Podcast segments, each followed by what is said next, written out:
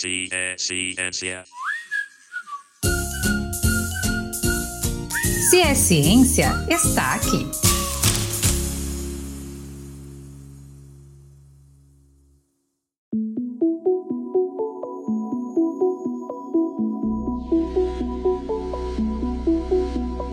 Em química, se entende por plástico um material orgânico polimérico sintético, de constituição macromolecular dotada de grande maleabilidade, ou seja, facilmente transformável em contato com o calor e pressão. Na prática, o plástico está em todos os lugares: vasilhas e objetos domésticos variados, roupas, sapatos, sacolas e embalagens, e até mesmo alguns tipos de móveis. E a matéria-prima dos plásticos, geralmente, é o concorrido petróleo, que é formado por uma complexa mistura de compostos e que produz uma série de outras coisas. Agora que você já sabe um pouco mais do que é o plástico, você também deve saber sobre o grave problema de acúmulo desse petroquímico. Muito se produz plástico no mundo e muito se descarta, em alguns casos da forma incorreta. Para ter uma leve dimensão disso, basta pensar em quantas garrafinhas de água você já deve ter comprado na vida ou quantas sacolas plásticas você já carregou do supermercado para casa.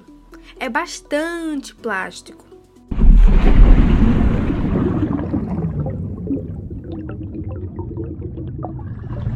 E o Brasil é o quarto maior produtor de lixo plástico do mundo e recicla apenas 1% dessa quantidade. Esse dado é de uma pesquisa feita pelo Fundo Mundial para a Natureza de 2019. Outras pesquisas mais recentes e de outros centros científicos também não apontam mudanças significativas. De acordo ao National Geographic Brasil, a previsão é que em 2040 o lixo plástico apenas nos oceanos pode chegar ao triplo da quantidade atual acumulada. Agora, vamos dar uma pausa na locução para você escutar esse som.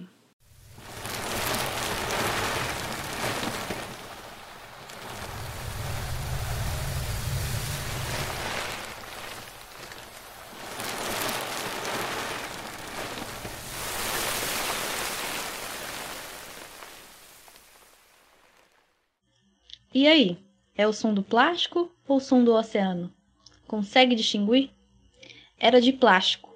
Se é difícil fazer essa distinção para nós, seres humanos, imagine para os animais marinhos. Agora está na hora de ouvir o nosso planeta. O acúmulo de plástico é um problema ambiental sério e pode afetar não só o ecossistema no qual ele é despejado, como também interferir em cadeias alimentares, prejudicando diversos organismos, inclusive seres humanos. Diferentes tipos de plástico acabam em partes diferentes de uma cadeia alimentar. Por exemplo, sacolas de plástico, aquelas de supermercado que falamos agora há pouco, se parecem com águas vivas e podem ser consumidas por tartarugas. E esses animais podem chegar a morrer por isso. Mas a boa notícia é que tudo isso pode ser evitado. Nós, enquanto indivíduos, temos a responsabilidade de fazer um consumo mais consciente, diminuindo a quantidade de plástico que compramos. E grandes produtoras de plástico têm o dever de intensificar a reciclagem de seus produtos.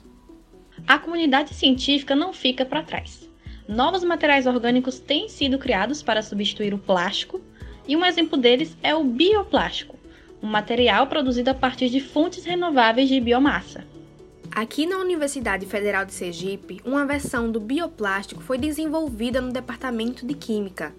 A partir de resíduos agroindustriais, o nosso bioplástico faz parte de um estudo feito pelo aluno de PIBIT, Carlos Fernando Souza, sua orientadora Lisiane dos Santos e co-orientadora Antônia Regina Góes, no Laboratório de Análises Cromatográficas.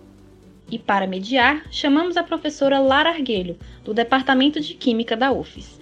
Então fica com a gente para escutar um pouco mais sobre essa inovação tecnológica que só tem a agregar ao meio ambiente e à sociedade. Meu nome é Mira Marques. Eu sou Letícia Monalisa e está começando mais um Se é Ciência.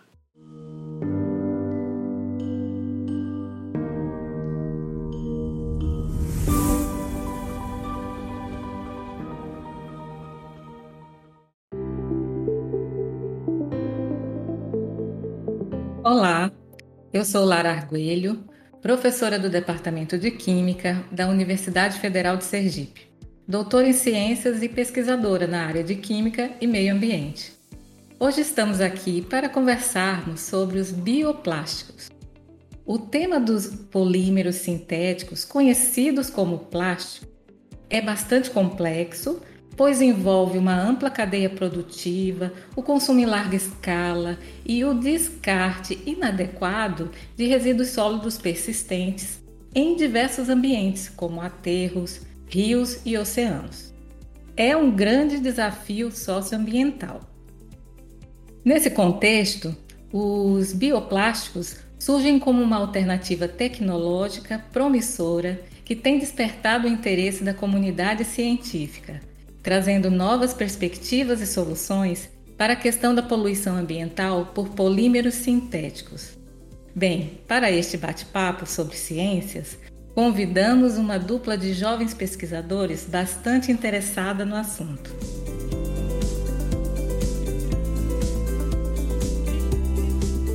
A Antônia Regina Góes é bacharela e mestre em Química pelo Programa de Pós-Graduação em Química da UFES e o Carlos Fernando de Souza é graduando do curso de licenciatura em Química e bolsista do programa de iniciação tecnológica, o PIBIT. Ambos realizam pesquisas no Laboratório de Análises Cromatográficas sobre a orientação da professora Lisiane Freitas. Quem quiser saber mais sobre a produção deste grupo de pesquisa do Departamento de Química, é só acompanhar o Instagram, LACUFES.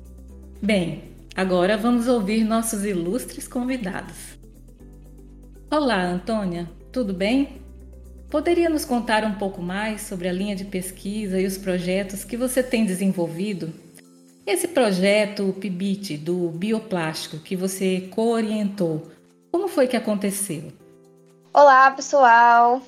Olá, professora! É, então, a linha de pesquisa do nosso grupo é voltada para a energia da biomassa e eu basicamente trabalhei com desenvolvimento, né? Trabalho com desenvolvimento de métodos de análise através da cromatografia gasosa.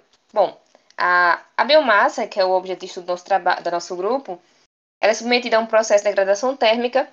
Os produtos desse processo de degradação térmica eu submeto a análise através da cromatografia a fim de conhecer a composição desse produto. Basicamente é isso. Bom, o projeto do, desenvolvido por Fernando foi o primeiro que eu orientei. E ele surgiu a partir do, de um projeto chamado Menina Ciência, que a nossa orientadora coordenava em escolas públicas aqui do estado, Sergipe.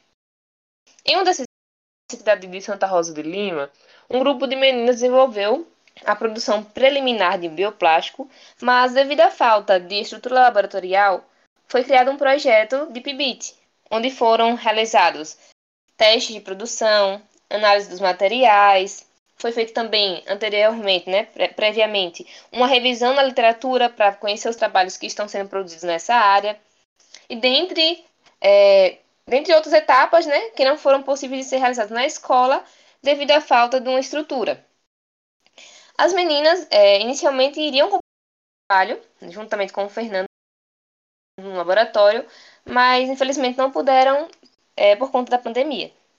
Carlos, você poderia nos explicar o que é o bioplástico, suas características, como ele é produzido, enfim, qual a finalidade do bioplástico?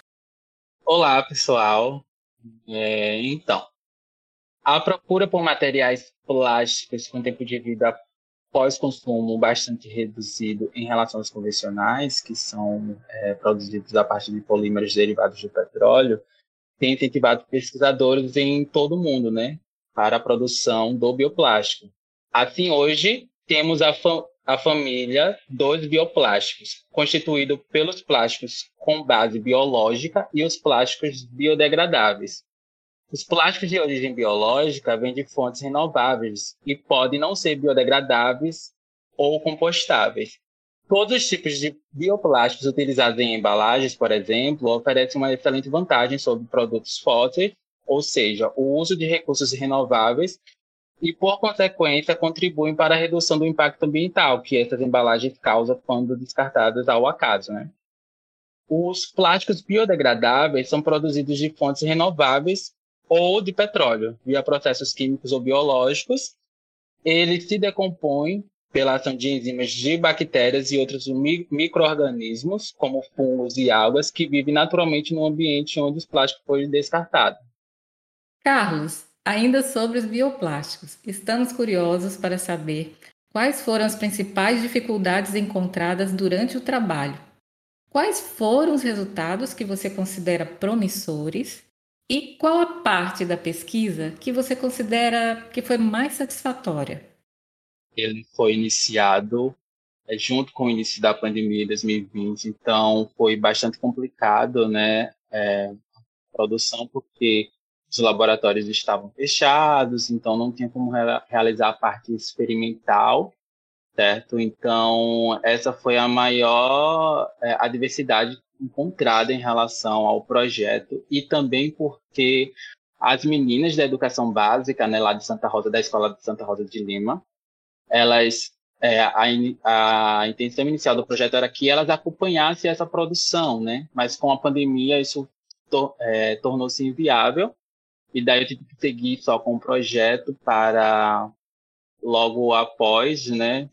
Eu poder apresentar para elas, de qualquer forma.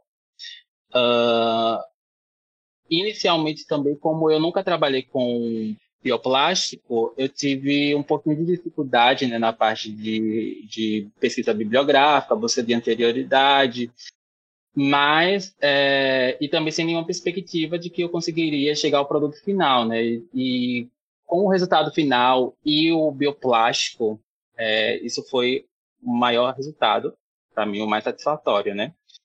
E também é, trazer essas meninas de educação básica para a universidade, que é essa inserção né, de, de alunos de educação básica, com foco em incentivá-los a seguir na carreira científica, para mim é a parte mais satisfatória do projeto, porque a gente acaba é, criando o um vínculo de universidade e escola, e essas meninas têm, teve acesso a um laboratório de, da universidade com equipamento bem equipado, com capacidade para produzir o material que elas tinham inicialmente. E daí, para mim, essa foi a parte mais satisfatória do projeto.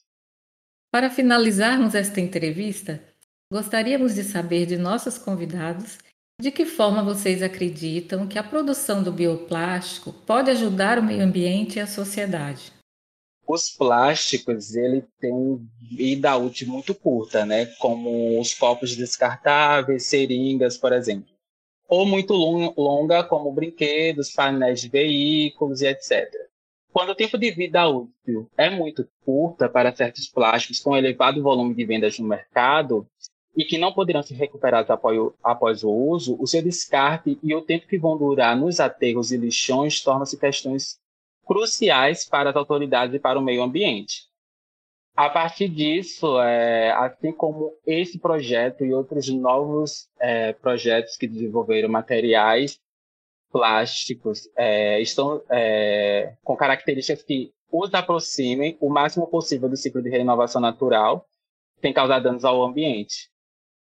Além do, do que o Fernando acabou de colocar, nós temos também o reaproveitamento dos resíduos agroindustriais, que seriam ou utilizados para a produção né, de ração, a depender do, do tipo de resíduo, ou seriam descartados né, de, de alguma maneira nos aterros sanitários.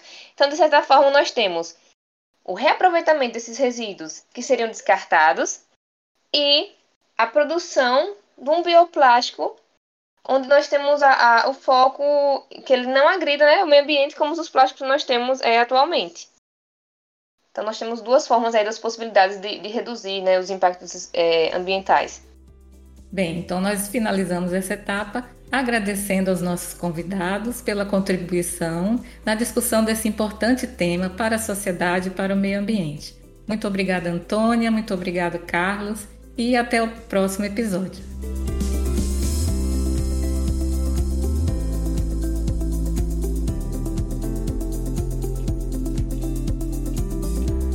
De costume, eu e Mira vamos fazer umas perguntinhas extras. A primeira vai para Carlos. Além da produção de bioplástico, que outras alternativas nós temos para reduzir o acúmulo de petroquímicos? é importante começar por uma reeducação, né? onde a gente começa a ter mais consciência do, dos materiais que utilizamos em função do destino que ele terá, certo? E daí a gente começa a reduzir esse acúmulo, como por exemplo, evitar desperdício de alimento orgânico, né? Até porque lixo orgânico de certa forma também pode ser prejudicial ao ambiente, assim como compostar os resíduos orgânicos, né? Que é dar uma finalidade para esse resíduo. É, ficar bastante atento ao plástico, né? É, menos usos de utensílios, uh, menos descartáveis e embalagem, né? reduzir o uso de é, copos descartáveis, canos descartáveis, até porque isso vai para o ambiente e demora centenas de anos para se degradar. Uh, tem também é, canudos de metal, até porque os biodegradáveis também vai para o meio ambiente, então é, gera-se um acúmulo, então a gente também pode utilizar o canudo de metal, assim como escovas de madeira, né, que a convencional geralmente é, ela é produzida a partir de polímeros derivados de petróleo, demora centenas de anos para se degradar, então com esse tipo de educação, essa reeducação, no caso, a gente começa a reduzir esse acúmulo, né? E a valorizar mais o nosso ambiente, né? Muito obrigada pela participação, Carlos.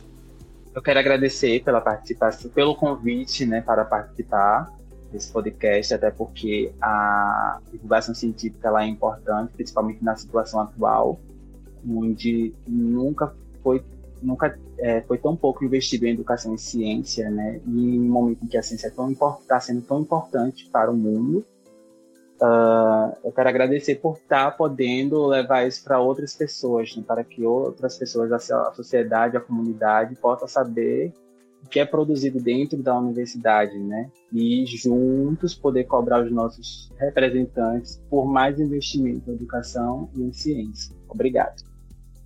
E agora, para encerrar as perguntas, a gente vai falar um pouco sobre o curso de Química da UFES. Professora Antônia, qual é a diferença entre bacharelado e licenciatura em Química? Então, o curso, né, o bacharelado, nós temos uma abordagem voltada mais para atuação nas indústrias, laboratórios e centros de pesquisa, por exemplo. Na licenciatura, a formação está voltada para o ensino da química, onde há na ementa do curso disciplinas né, voltadas justamente para o ensino. Mas mesmo cursando licenciatura, você pode fazer pesquisa né, em algum laboratório da UFES ou engrenar na, na carreira de pesquisador, como é o caso do Fernando.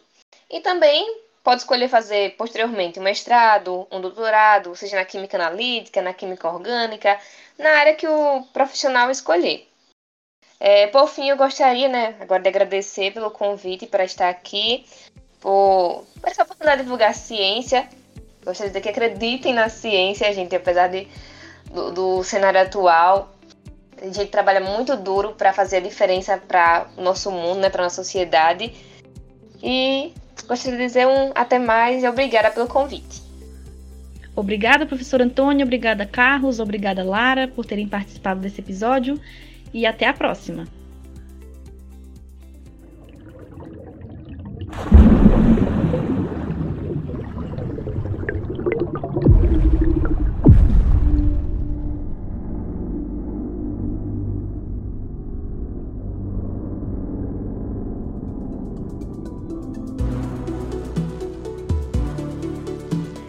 Episódio de hoje, você aprendeu que é sim possível reduzir o acúmulo de plástico no meio ambiente e de diferentes formas, e que o que a nossa universidade oferece nesse sentido é o bioplástico.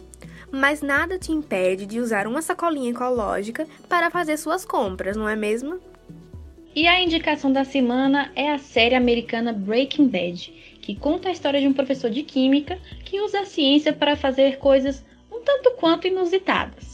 Para quem conhece, sabe que a série não tem muito a ver com bioplástico. Mas, para quem gosta de química, é um prato cheio. Tá chegando ao fim mais um episódio. Sigam a gente nas redes sociais, arroba Ciência, e como sempre, deixo aqui o meu muito obrigada e a gente aguarda vocês no próximo episódio.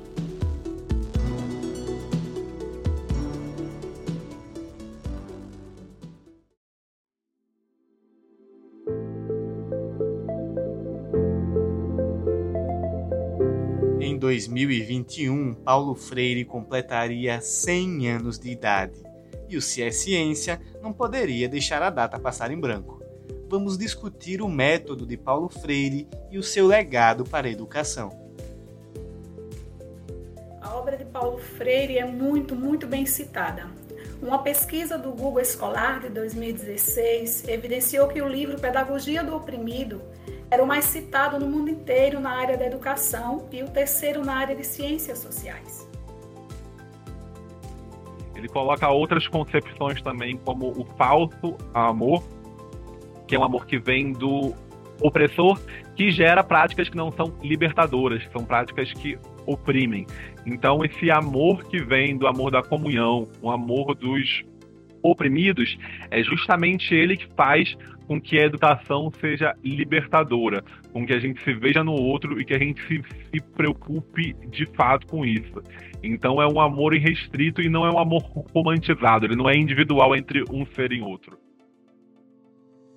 Costumo dizer nas rodas que participo que as contribuições de Freire não se limitam a uma obra escrita, muito menos a um método ou um paradigma teórico, mas dizem respeito também a uma prática e, de um modo mais geral, a uma vida dedicada a uma educação, uma vida feita escola, uma escola de vida.